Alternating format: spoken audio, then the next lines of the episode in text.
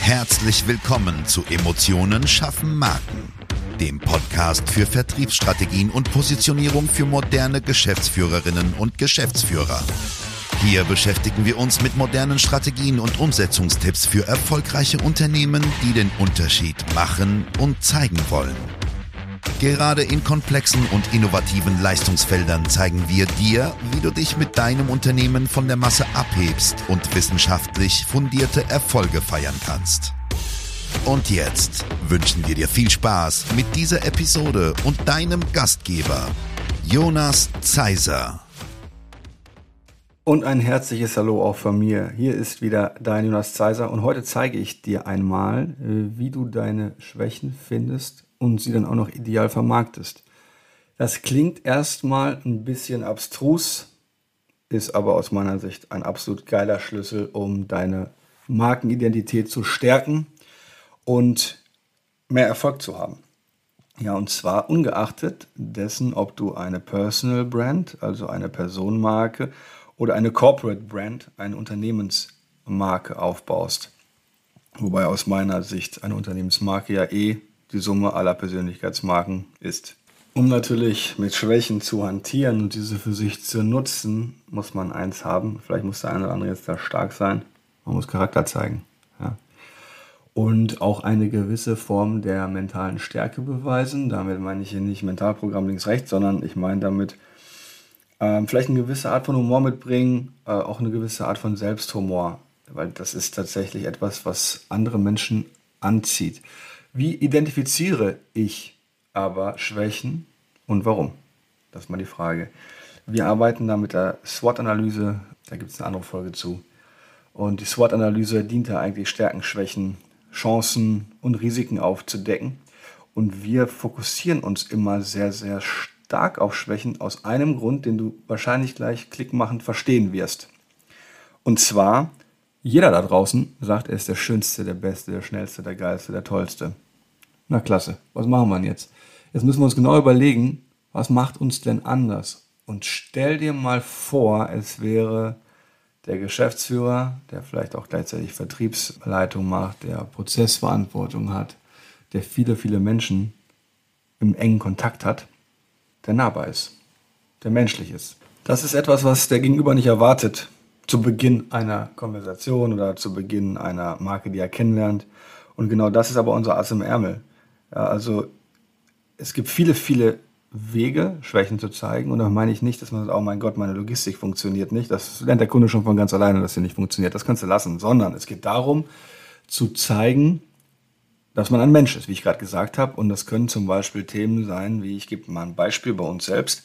Ich sage mal, unsere Kunden bekommen 500% Emotionen und meine Mitarbeiter auch, wenn es für den Kunden nicht geklappt hat. Das heißt nicht, dass ich ein Choleriker bin, sondern das heißt, dass wir alles geben, damit der Kunde ja zu 500% zufrieden ist. Und ja, es gibt 500% nicht für die Hochblauen unter, unter euch, aber ich glaube, jeder weiß, was gemeint ist. Es geht darum, etwas zu zeigen, als Schwäche und ist aber eigentlich eine verkappte Stärke. Und das ist das Schöne daran. Das heißt, wenn du sagst, du bist ein absoluter Familienmensch und sagst, naja, am Freitag habe ich halt immer um 13 Uhr Feierabend, ich weiß, alle anderen arbeiten noch, aber ich muss einfach zu meiner Familie. Vielleicht verdiene ich deswegen die letzten Millionen nicht. Aber das gehört einfach zu meiner Persönlichkeit, weil dafür mache ich es ja. Dann macht man nichts anderes, als zu suggerieren, okay, man ist nicht das Arbeitstier vorm Herrn. Das wird aber in der Sekunde vergessen, in der man sagt, okay, ich bin Familienmensch. Und der Gegenüber, der dann im besten Falle auch Familienmensch ist, geht dann nämlich in die Wahrnehmung, oh krass, okay, der hat verstanden, worum es im Leben geht. Wenn er so getaktet ist natürlich. Da ist wieder ein Thema, okay, welche Zielgruppe habe ich vor mir, welche Menschentypen habe ich vor mir.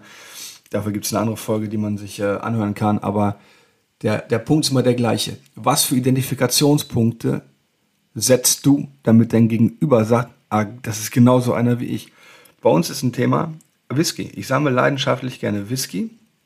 Ich liebe das und jeder weiß das. So, jetzt kannst du sagen, okay, es gibt ja hier sein hart verdientes Geld dafür aus, das, was seine Frau ihm lässt. Nein, kleiner Spaß am Rande. Der Punkt ist, dass Alkohol eigentlich in der Gesellschaft verpönt ist. Ich sage aber, okay, das sammle ich, das macht mir einen riesen Spaß. Und dann sagt der Gegenüber, ey geil, ich mag auch den, keine Ahnung, kleinen Nisch 14, ich mag auch den Taliska 30, was auch immer. Und in der Sekunde gibt es wieder ein Identifikationsthema. Du kannst dich also entscheiden, da das Gehirn eh nur zwei Dinge kann, hinzu und weg von, was passieren soll. Wenn der Mensch keinen Bock auf dich hat, also der Kunde, der wird das eh nie haben. Also schau doch ganz genau, was du offenlegen kannst, was er eh erfahren wird. Im besten Fall identifiziert er sich direkt von Anfang an damit, weil er schon weiß.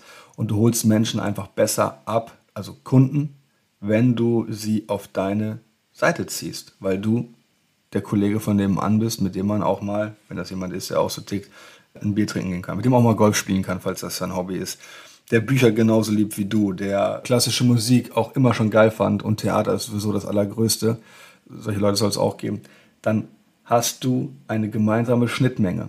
Und auf dieser Basis, du weißt, wer nichts weiß, verkauft beim Preis, verlässt du auch wiederum dieses Thema Preisbezug, ja, wenn das auf andere Ebenen geht. Natürlich will kein Kunde, dass du über den Tisch ziehst, aber es geht darum, dass du dich nahbar gemacht hast, menschlich gemacht hast und das Vertrauen wächst immens dadurch. Also schau dir genau an, welche Schwächen du als Stärken verkauft bekommst.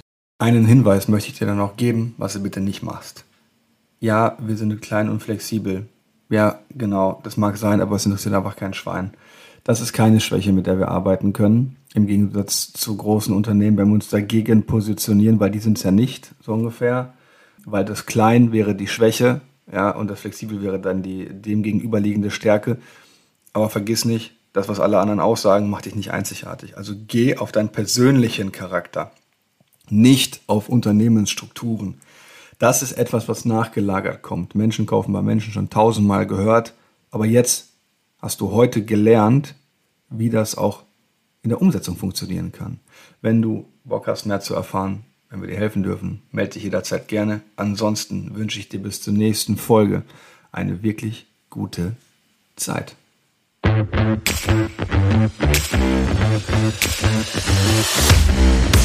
Schön, dass du diese Folge gehört hast und wir wünschen uns natürlich, dass du einige wichtige Impulse mitgenommen hast. Weitere Informationen zu uns und zum Podcast findest du auf unserer Webseite unter www.jjzeiser.de. Wenn wir dir helfen können, sprich uns gerne an. Wir freuen uns. Den Link zum Kontaktformular findest du auf unserer Website und in den Show Notes. Bis zum nächsten Mal bei Emotionen schaffen Marken. Vertriebsstrategien und Positionierung für moderne Geschäftsführerinnen und Geschäftsführer.